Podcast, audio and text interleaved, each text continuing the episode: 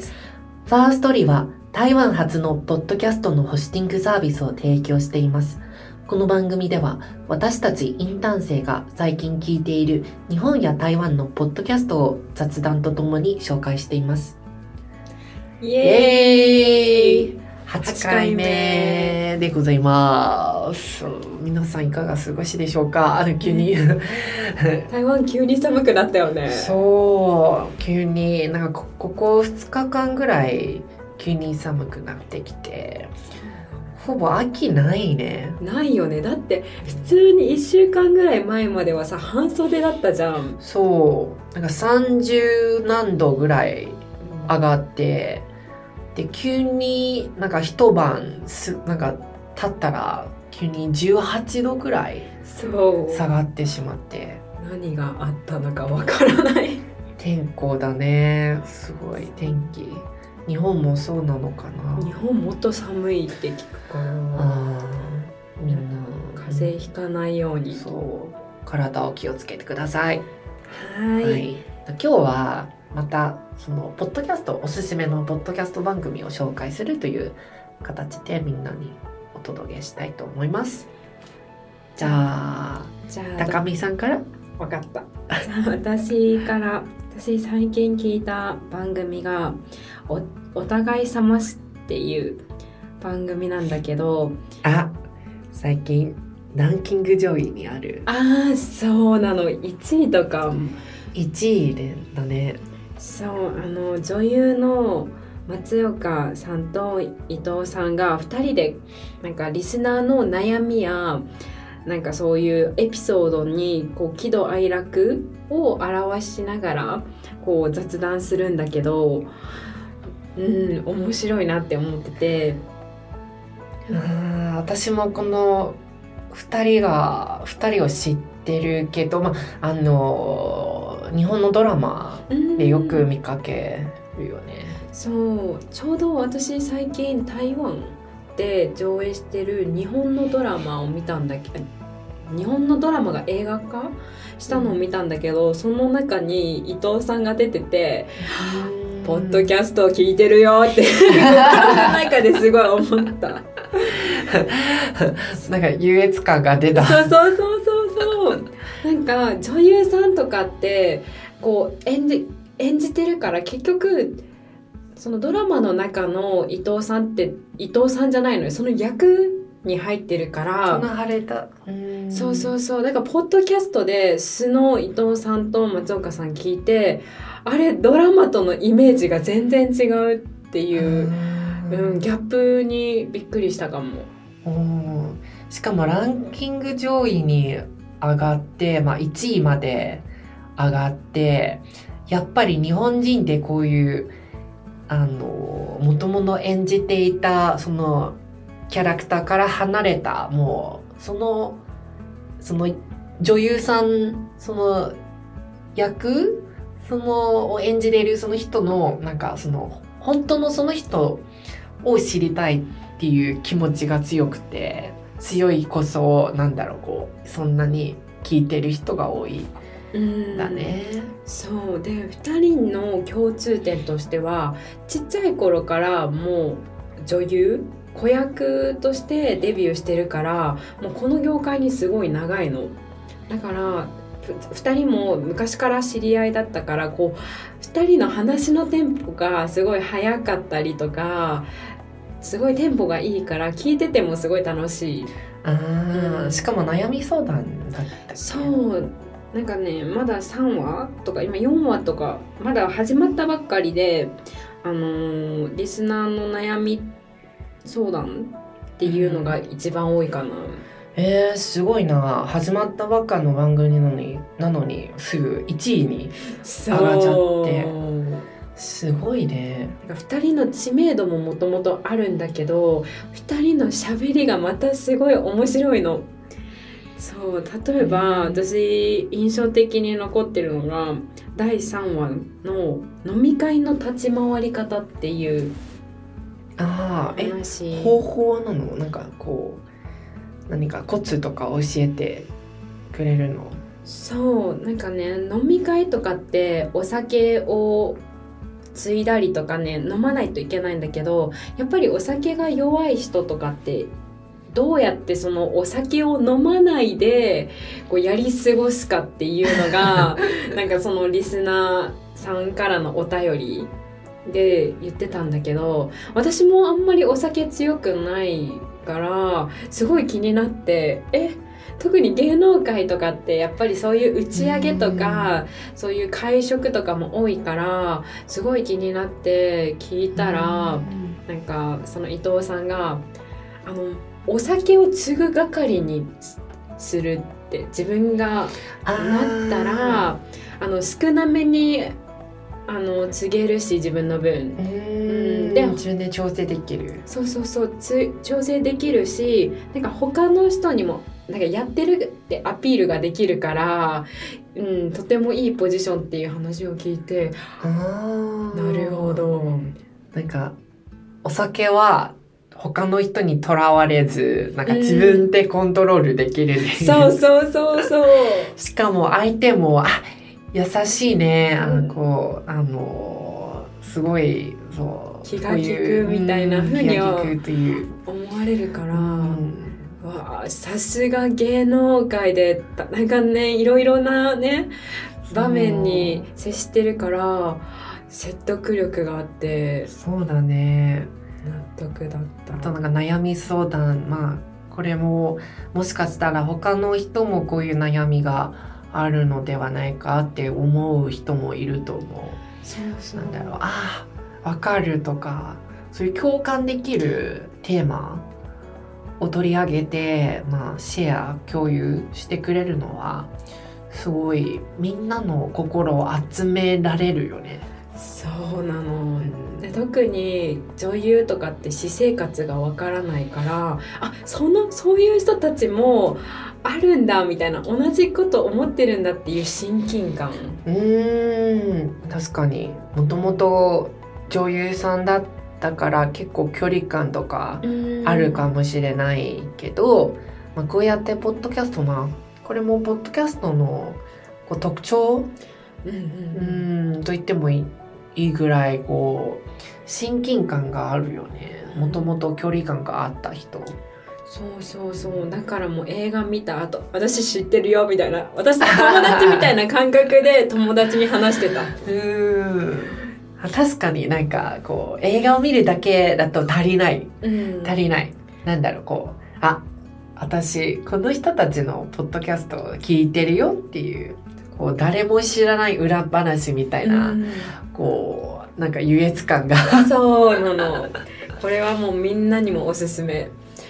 そうだ自ね。分の好きな芸能人がいたらその人がポッドキャストをやってるかもしれないから。うん新しい一面に気づけると思いますそうだね。なんか悩み相談自体も結構、じ自体が面白いから、なんか別にこの女優さん知っているか知って知ってないかどうかも関わらず、まあ、そのこうもしかしたら自分の悩みもあの番組であの紹介されてるかもしれませんね。ねえ皆さんにおすすめです。おすすめですいろんなお悩み相談の番組探してみてはいかがでしょうか OK。じゃあかかみさんは最今日何聞いた？うん、私はそう新聞系のポッドキャストを聞いた。あの今夜ブルーポストでっていうポッドキャスト番組を最近聞いている。まあ昨日の夜今夜ブルブルーポストでまあ今夜だからまあ昨日の夜昨日ね聞いた。おー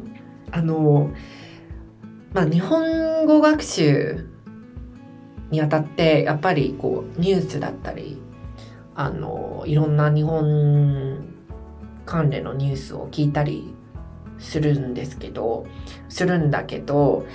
まあ主にまあ昔結構 NHK とか聞いてた聞いてたけど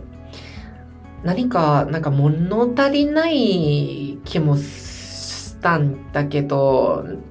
あれは一体何なのかもわからなかったけど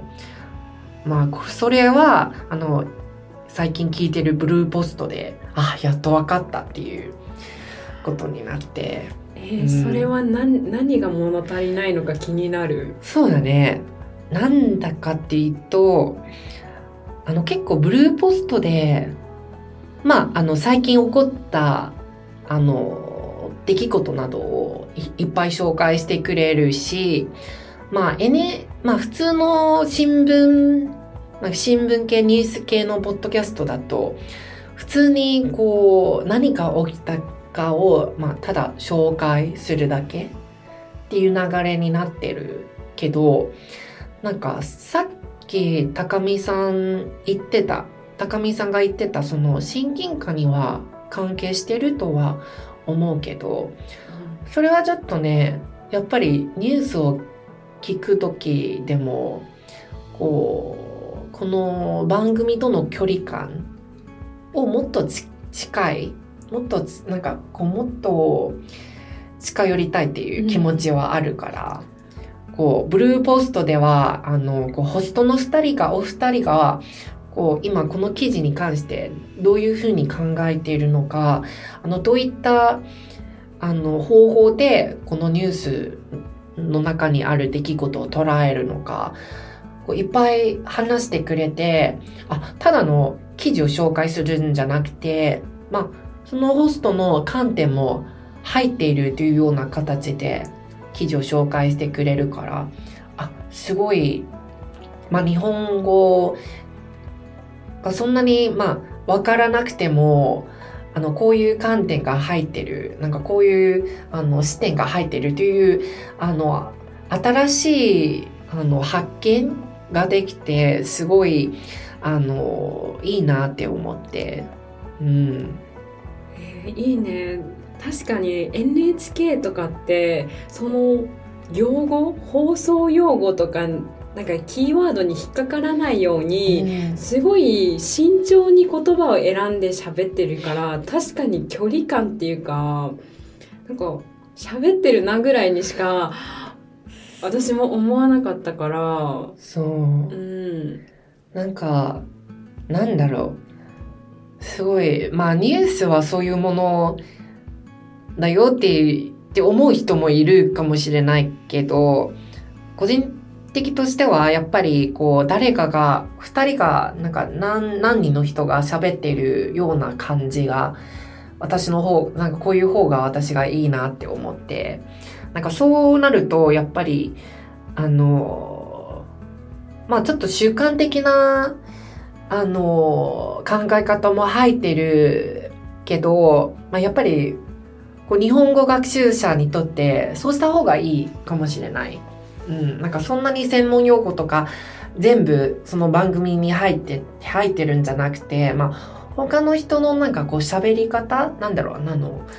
喋る内容考えも含まれているから、まあ、それほど難しくなんか難しい内容にならないって思う。